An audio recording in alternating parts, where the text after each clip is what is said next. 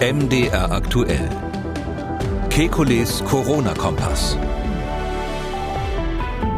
Ist ein Vollbart beim Tragen von Masken ein Problem? Wie lange dauert eine Durchseuchung der Bevölkerung und ist das überhaupt sinnvoll? Sind Klimaanlagen Viren schleudern? Wenn der Einzelhandel wieder öffnen darf, wie hoch ist die Ansteckungsgefahr beim Klamotten anprobieren? Unfassbar viele Fragen erreichen uns. Einige wollen wir stellvertretend jetzt beantworten. In einem Kekules Corona-Kompass Spezial. Nur mit Ihren Fragen und die Antworten, die kommen vom Virologen und Epidemiologen Alexander Kekuli. Sind Sie bereit? Guten Tag, Herr Schumann, ich bin natürlich bereit. Prima. Wir haben eine Mail aus Hamburg bekommen mit ganz, ganz vielen Fragen zu einem Thema. Und zwar wurden Kinder in Deutschland getestet. Gibt es in Deutschland Studien zu Kindern?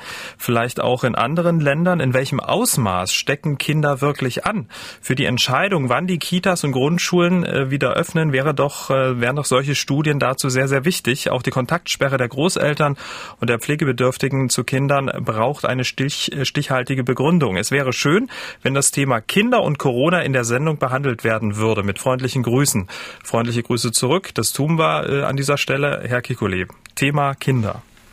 Ja, da kann man natürlich viel zu sagen. Erstens, die Hörerin hat genau recht. Äh, man muss, äh, bevor man Maßnahmen beschließt zur Lockerung der sogenannten Lockdowns, sich genau überlegen, ähm, was passiert, wenn man Kitas und Grundschulen öffnet ähm, und wie könnten die Kinder dann möglicherweise auch Personen aus den sogenannten Risikogruppen anstecken. Das heißt speziell dann die Großeltern und, äh, und so weiter. Ähm, also wir haben aus Deutschland noch keine Studie, was die Kinder betrifft. Es wird natürlich dran gearbeitet. Es gibt mehrere Studien, wo die, ähm, äh, die ähm, Immunität gegen diese Erkrankung geprüft wird. Ähm, Daten aus Heinsberg sind ja schon vorgestellt worden, da waren allerdings nur wenige Kinder dabei. Ähm, es gibt eine große Studie auch in München, sogar wir in Halle an der Saale machen auch so eine Untersuchung, wo wir äh, gucken, wie die Hintergrundimmunität ist. Hm, das heißt also, ich gehe davon aus, dass es da in den nächsten Wochen relativ viele Daten geben wird. Andererseits ist es so, dass wir aus dem Ausland tatsächlich sehr viele Daten schon haben, was mit den Kindern passiert. Ähm, wir wissen, dass die Kinder ähm, häufig infiziert werden, ohne Symptome zu bekommen. Und die Häufigkeit der Infektion bei Kindern ist vergleichbar mit der bei Erwachsenen. Da ist also kein großer Unterschied. Wir haben bei beiden Gruppen gleiche Wahrscheinlichkeit, dass sie sich anstecken, also grundsätzlich. Und dann ist es so, dass die Kinder ähm, seltener Symptome haben, also auch in, gefährlich sind als mögliche Ansteckungsquelle. Das ist ziemlich genau das, was wir von Anfang an eigentlich vermutet haben auf Basis ähnlicher Erkrankungen. Und ähm, dann wissen wir auch, dass die Kinder leider das ist bei anderen Erkrankungen so, manchmal höhere Dosen sogar ausscheiden als Erwachsene. Äh, dafür haben wir bei SARS-2, also bei diesem Covid-19 bis jetzt noch keine Evidenz, noch keine deutlichen Hinweise, aber das ist so oft bei anderen Infektionskrankheiten so, dass wir hier davon ausgehen müssen. Um sozusagen abschließend einen Strich äh, drunter zu ziehen, um die Frage aus Hamburg äh, nochmal so als Fazit ähm, zu beantworten. Es gibt jetzt noch keine vollendeten Studien, aber die Informationen, die man über ähm, das neuartige Coronavirus und Kinder hat, reichen, um dann diese Empfehlung zu geben. Ja, die reichen auf jeden Fall aus. Und ganz wichtig ist eben auch, das ist, das ist, habe ich vielleicht gerade noch vergessen, ähm, die Kinder äh, haben ganz, ganz selten schwere Nebenwirkungen. Das ist nach wie vor in allen Statistiken so.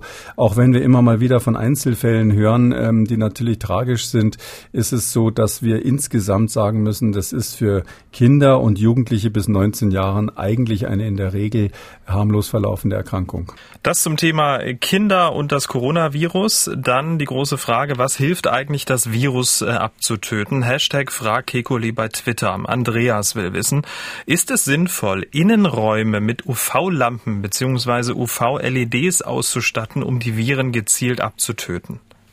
Ja, es gibt äh, UV-Lampen, oder sogenannte UVC-Lampen. Ähm, ob man die als LED kaufen kann, muss ich jetzt zu äh, ehrlich gesagt passen, das weiß ich gar nicht. Aber es gibt solche äh, Lampen, die UVC-Licht machen, äh, mit denen man Viren abtöten kann, auch Bakterien.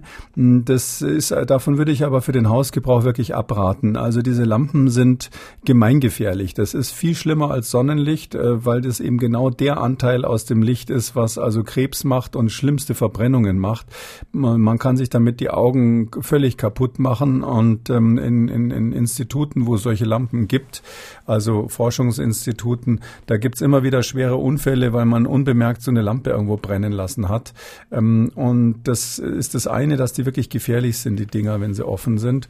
Und das andere ist, ich wüsste jetzt nicht, was man da genau desinfizieren soll, weil um jetzt so einen ganzen Raum zu desinfizieren, das macht man im Operationssaal zum Beispiel manchmal über Nacht, dass man solche Lampen brennen lässt.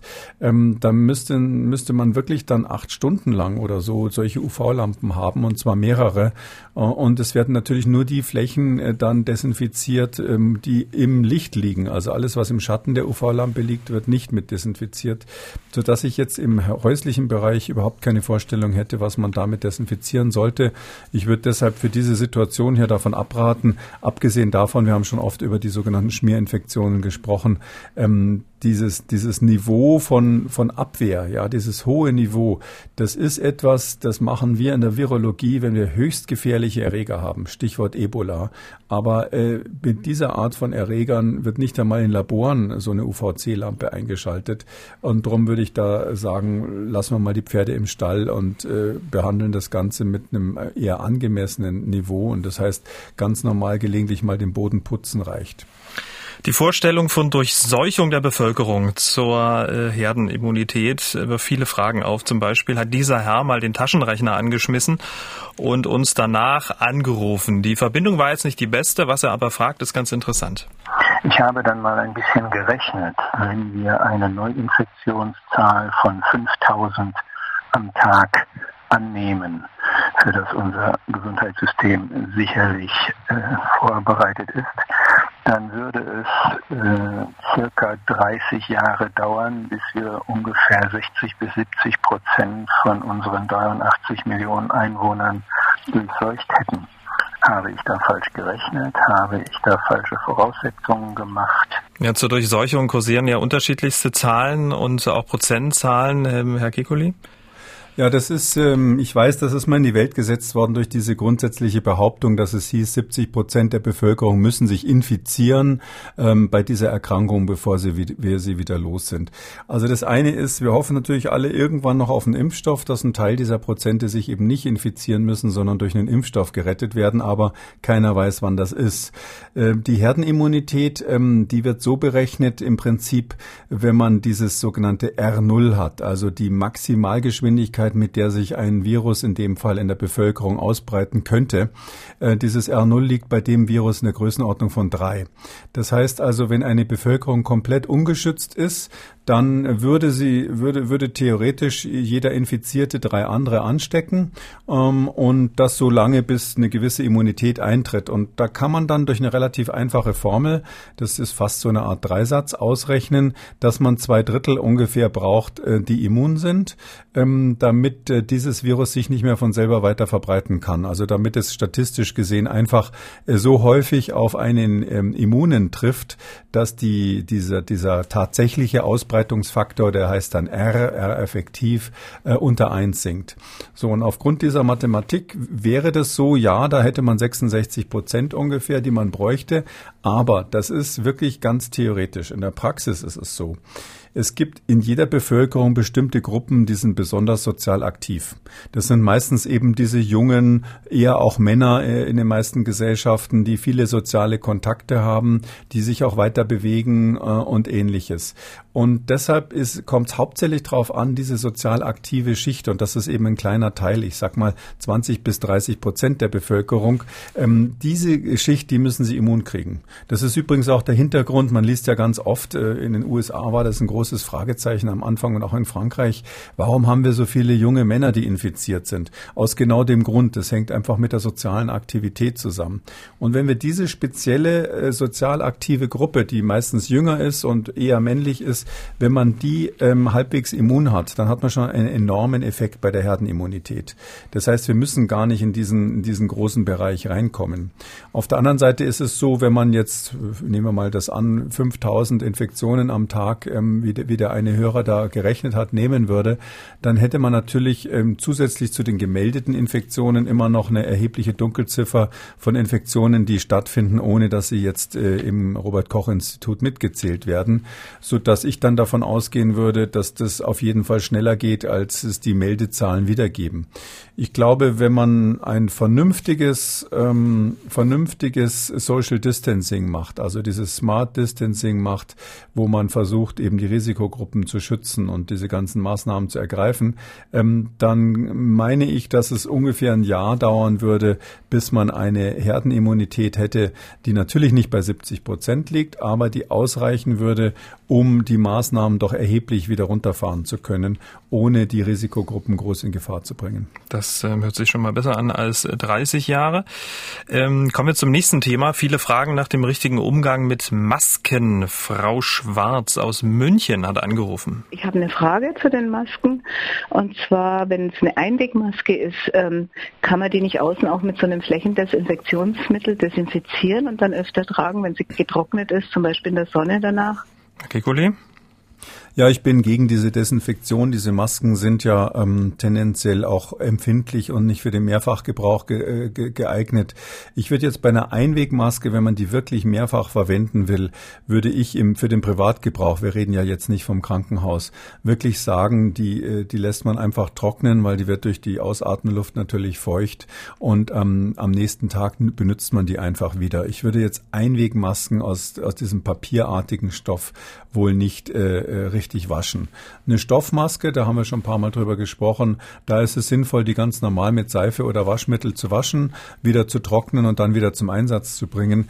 Desinfektionsmittel sind hier, wie übrigens auch in allen anderen privaten Bereichen, wenn es um das Coronavirus geht, eigentlich völlig übertrieben. Wir haben ja in Ausgabe 25 über Asthmatiker gesprochen. Dazu hat Matthias Kühn eine Frage. Sein fünfjähriger Sohn hat frühkindliches Infektasthma und bekommt täglich zweimal Asthma-Spray. Und er fragt, sollte ich ihn wirklich, bis es einen Impfstoff oder eine wirk wirksame Medikation gibt, nicht mehr in den Kindergarten schicken bzw. mit Freunden spielen lassen? Ja, das ist natürlich jetzt eine sehr schwierige Frage, wenn man ein Kind hat, was hier zur Risikogruppe gehört. Ähm, wir wissen, dass ähm, das Asthma im Prinzip rein von der rein von den Erwartungen, die man hat, eine Risikoerkrankung ist. Wir wissen auf der anderen Seite, dass das bei Kindern diese Erkrankung ja ganz selten schwer verläuft. Äh, wir haben bisher überhaupt keine Daten, ob Kinder mit Asthma sozusagen in dieser besonderen Kombination äh, besonders gefährdet sind. Also äh, in anderen Worten, überwiegt hier die Tatsache, dass es ein Kind ist, also eigentlich kein großes Risiko bei der Infektion, oder überwiegt die Tatsache, dass das Kind Asthma hat, also dann wieder zu einer Risikogruppe gehört. Ähm, da würde ich jetzt, wenn es jetzt mein Kind wäre, wahrscheinlich tatsächlich versuchen, das Kind so lange in Sicherheit zu haben, also zu verhindern, verhindern, dass es sich infiziert, bis zumindest die Daten darüber vorhanden sind. Ich rechne damit, dass wir spätestens in sechs oder acht Wochen so weit sind, dass wir ähm, schwarz auf weiß wissen, wie es sich bei diesen Kindern verhält, weil die Situation ja weltweit äh, bekannt ist und wir viele, viele Fälle haben, die auf der ganzen Welt untersucht werden. Ja. Und ähm, wenn dann Daten vorliegen, würde ich auf dieser Basis entscheiden, aber erstmal auf Nummer sicher gehen. Aber äh, nur mal angenommen, wenn der Herr jetzt auf Nummer sicher geht, wie Sie beispielsweise, ähm, und dann diese Informationen sechs bis acht Wochen ähm, sucht und braucht, wo würde er die finden? Na, das ist sicher so, dass das äh, dazu, da gibt es ja Veröffentlichungen dazu und ich bin sicher, dass es wie auch immer ähm, dann ähm, Hinweise gibt, zum Beispiel des Robert Koch Instituts, die werden diese Daten regelmäßig weiterhin publizieren und ich gehe davon aus, dass die da Informationen darüber bekannt geben. Ähm, das geht jetzt sozusagen um die Zeit bis zu den Sommerferien. Ähm, man kann sich auch vorstellen, das kommt eben auf die lokalen Programme an. Man hat natürlich generell das Problem, dass es auch Kinder gibt, die zum Risiko gehören, die in die Risikogruppen gehören. Und ich meine schon, dass man darüber nachdenken muss, ob man die Kinder, die wirklich in Risikogruppen sind, ob man die nicht zusammenfasst in den Kindertagesstätten und für die ganz spezielle Schutzmaßnahmen ergreift. Ähm, wie gesagt, das ist wiederum etwas, was ja die Leopoldina ablehnt, ähm, aber ich bin der Meinung, dass man äh, sozusagen gruppenspezifische Schutzmaßnahmen haben sollte und zum Beispiel, dass man sagt, die Betreuer von solchen Gruppen werden dann ganz speziell untersucht, dass man man weiß, dass die wirklich das Virus nicht haben oder man nimmt sogar vielleicht äh, Betreuer, die schon immun sind, ähm, dass man für die Eltern dann Programme hat, dass äh, also auch keine Einschleppung aus dem Arbeitsplatz kommt. Da kann man sich schon vorstellen, dass man das so halbwegs sicher macht. Was sicher keine gute Idee wäre, ist äh, Kinder mit Risiko, und da gibt es ja auch andere als Asthma, ähm, dann einfach blind irgendwo in eine Gruppe zu stecken, wo die anderen eine hohe Infektionswahrscheinlichkeit haben, vielleicht weil die Eltern auch nicht so achtsam sind, weil sie sagen, na ja, meine Kinder sind ja gesund, äh, die, wenn die sich infizieren, kann nicht so viel passieren. Hm, da meine ich, ist es schon sinnvoll, eine gewisse Entmischung zu machen und die mit hohem Risiko dann auch besonders zu schützen. Zum Thema Übertragungswege, was natürlich auch äh, für die Wissenschaft sehr, sehr wichtig ist, um dann überhaupt Maßnahmen ähm, richtig ähm, und zielgenau einsetzen zu können, hat eine Hörerin aus Essen per Mail gefragt. Es gibt ja immer noch eine nennenswerte ähm, Zahl von Neuinfektionen zum Beispiel ein Plus von fast 2500 Infektionen beim Robert Koch Institut auf der Seite gemeldet, schreibt diese Dame. Diese Person müssen sich ja während des Lockdowns angesteckt haben, vor etwa ein bis zwei Wochen. Gibt es denn Erkenntnisse darüber, bei welchen Gelegenheiten sich diese Personen angesteckt haben und würde ein solches Wissen nicht helfen, Infektionen in Zukunft zu vermeiden? Sehr interessante und wichtige Frage. Also die eine positive ähm, äh, äh, Nachricht dazu ist ja die, äh, dass das Zahlen von vor 14 Tagen sind. Also alles, was jetzt gemeldet wird, sind Menschen, die vor 14 Tagen eigentlich sich angesteckt haben. Ähm, das heißt also ähm, nicht in den letzten zwei Wochen während des Lockdowns, aber ähm, klar, am Anfang des Lockdowns war das dann doch. Ähm, und die Frage ist, warum hat das nicht so gut geklappt? Ja, es gibt die Theorie, äh, dass es vielleicht daran lag, dass wir uns nicht gut genug geschützt haben. Vielleicht hätten wir die Masken tatsächlich früher empfehlen und anwenden sollen in bestimmten Situationen. Es gibt die Theorie, dass es bestimmte Bevölkerungsgruppen gibt, die sich einfach nicht dran halten ähm, und sozusagen weiter irgendwo Partys feiern, ohne dass wir das merken. Und man kann sich natürlich noch ein paar andere äh, Gründe überlegen, warum äh, trotz aller Maßnahmen das nicht funktioniert hat. Vielleicht äh, sind die Übertragungswege des Virus auch zu wenig erforscht. Ähm, all das sind, ist eine Feinkörnigkeit sozusagen der Erhebung, die die bisherigen Daten des Robert Koch Instituts nicht zulassen. Und das ist natürlich schade, dass wir da keine konkreteren Angaben dazu haben. Ich hoffe, dass das demnächst dann mal passiert, weil wir sonst tatsächlich in zwei Wochen, wenn die Kanzlerin mit ihren Ministerpräsidenten Präsidenten erneut entscheiden will, eigentlich auch wieder nur die Schultern zucken können und sagen können, nichts Genaues weiß man nicht. Äh, wir, wir, wir stochern weiter im Nebel. Mhm. Ich würde mir da schon sehr, sehr wünschen, dass wir genauere Daten haben. Ja, die Frage ist nur, wie kommt man an diese genaueren Daten? Also müsste man denn nicht zu einem, zu einem, zu einem Test noch einen Fragebogen mit ausfüllen lassen? Ja, genau. Das ist eigentlich, wie man dazu kommt, das ist ganz simpel, genau so. Ähm, das äh, würde man so machen, dass man ähm, bei allen, die positiv sind, äh, oder möglichst vielen, die positiv sind, wirklich versucht zu recherchieren, wie die sich infiziert haben und die dann ähm, in mögliche Infektionsgruppen zu klassifizieren. Die Gesundheitsämter sind ja äh, mit Volldampf dabei, ähm, hier Nachverfolgungen noch anzustellen. Ähm, natürlich wird es nicht in jedem Fall gelingen, aber ähm, es ist schon die Frage, warum wir da gar keine Daten zu haben. Wenn wir nur bei einem Drittel der Infizierten wüssten, warum, wie sie sich wahrscheinlich infiziert haben, da genügt ja eine, eine gewisse Wahrscheinlichkeit, dann könnten wir schon statistisch gemittelt irgendwelche Aussagen machen. Frau Binder hat angerufen und äh, folgende Frage. Mich interessiert, warum Klimaanlagen kein Thema sind. Denn sie sind auf der einen Seite Energieverschwender und auf der anderen Seite Virenschleudern. Und ich erinnere mich ganz, ganz dunkel. In Folge 1 oder 2 dieses Podcasts haben wir über Klimaanlagen gesprochen. Und jetzt tun wir es wieder. Ja, also äh, wir wissen nach wie vor, dass dieses Virus sich nicht in großem Maße luftgetragen verbreitet. Also die aerogene Übertragung im engeren Sinn ist hier nach wie vor die Ausnahme, obwohl man sagen muss, neuere Daten deuten darauf hin, dass es nun definitiv möglich ist, eine luftgetragene Übertragung bei, bei Coronaviren ähm, zu haben. Ähm, aber über die Klimaanlage, das wäre ja nun wirklich ein ganz weiter Weg. Und da würde ich jetzt mal sagen, bleibt es bei der grundsätzlichen Einschätzung, dass das ähm, nicht relevant ist. Kann schon sein, dass es irgendwie am Ende der ganzen Pandemie paar Einzelfälle geben wird, aber grundsätzlich im Sinne der Prophylaxe und der Vermeidung von Infektionen müssen wir eigentlich im Moment die Klimaanlagen nicht abstellen. Jürgen Strauch hat uns gemailt. Bei ähm, der Öffnung des Textileinzelhandels äh, kann man ja wieder Bekleidung anprobieren. Wie hoch ist die Ansteckungsgefahr generell durch Oberflächeninfizierung über Textilien? Gibt es eine besondere Gefährdung bei T-Shirts und allen Sachen, welche man über den Kopf anzieht?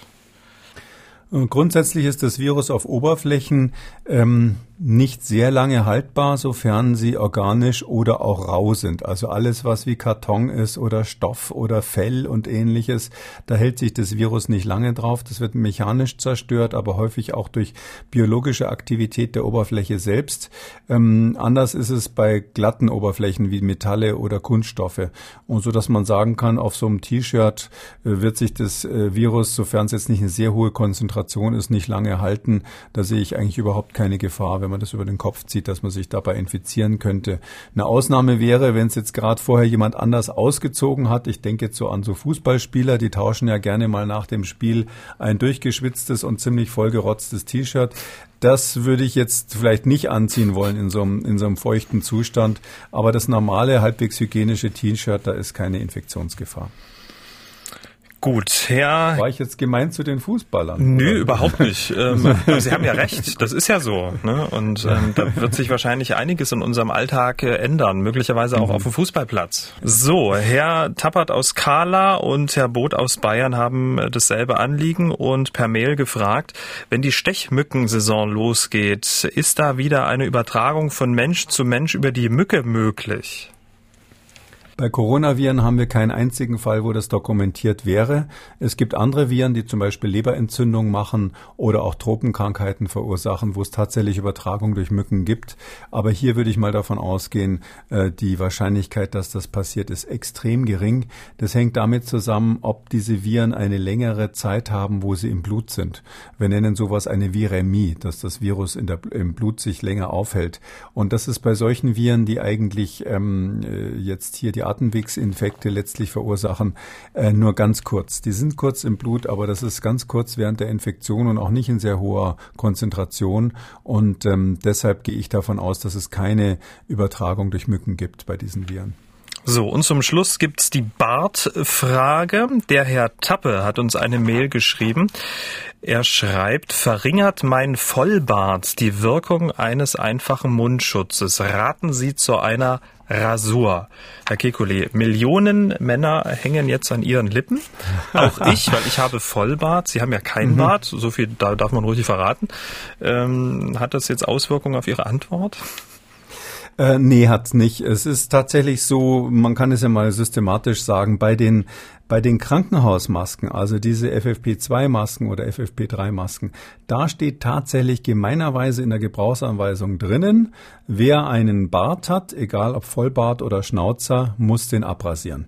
Sonst wirkt die Maske nicht. Das ist etwas, was viele Männer, die im Krankenhaus äh, arbeiten, nicht so recht einsehen wollen, aber da steht es klipp und klar drinnen, da brauchen sie die volle Dichtigkeit auf der Haut.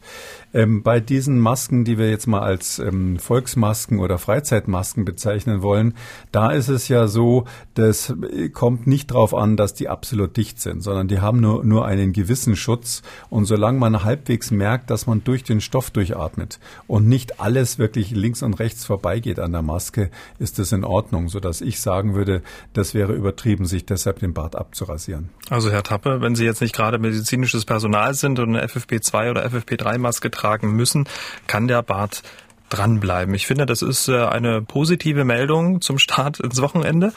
Das war das äh, Kekules Corona Kompass Spezial, nur mit Ihren Fragen, liebe Hörer, und mit den Antworten von Herrn Kekole. Ähm, ja, da danke ich Ihnen. Wir hören uns am Montag wieder. Schönes Wochenende. Bleiben Sie gesund. Ja, Freue ich mich auch. Sie auch, Herr Schumann.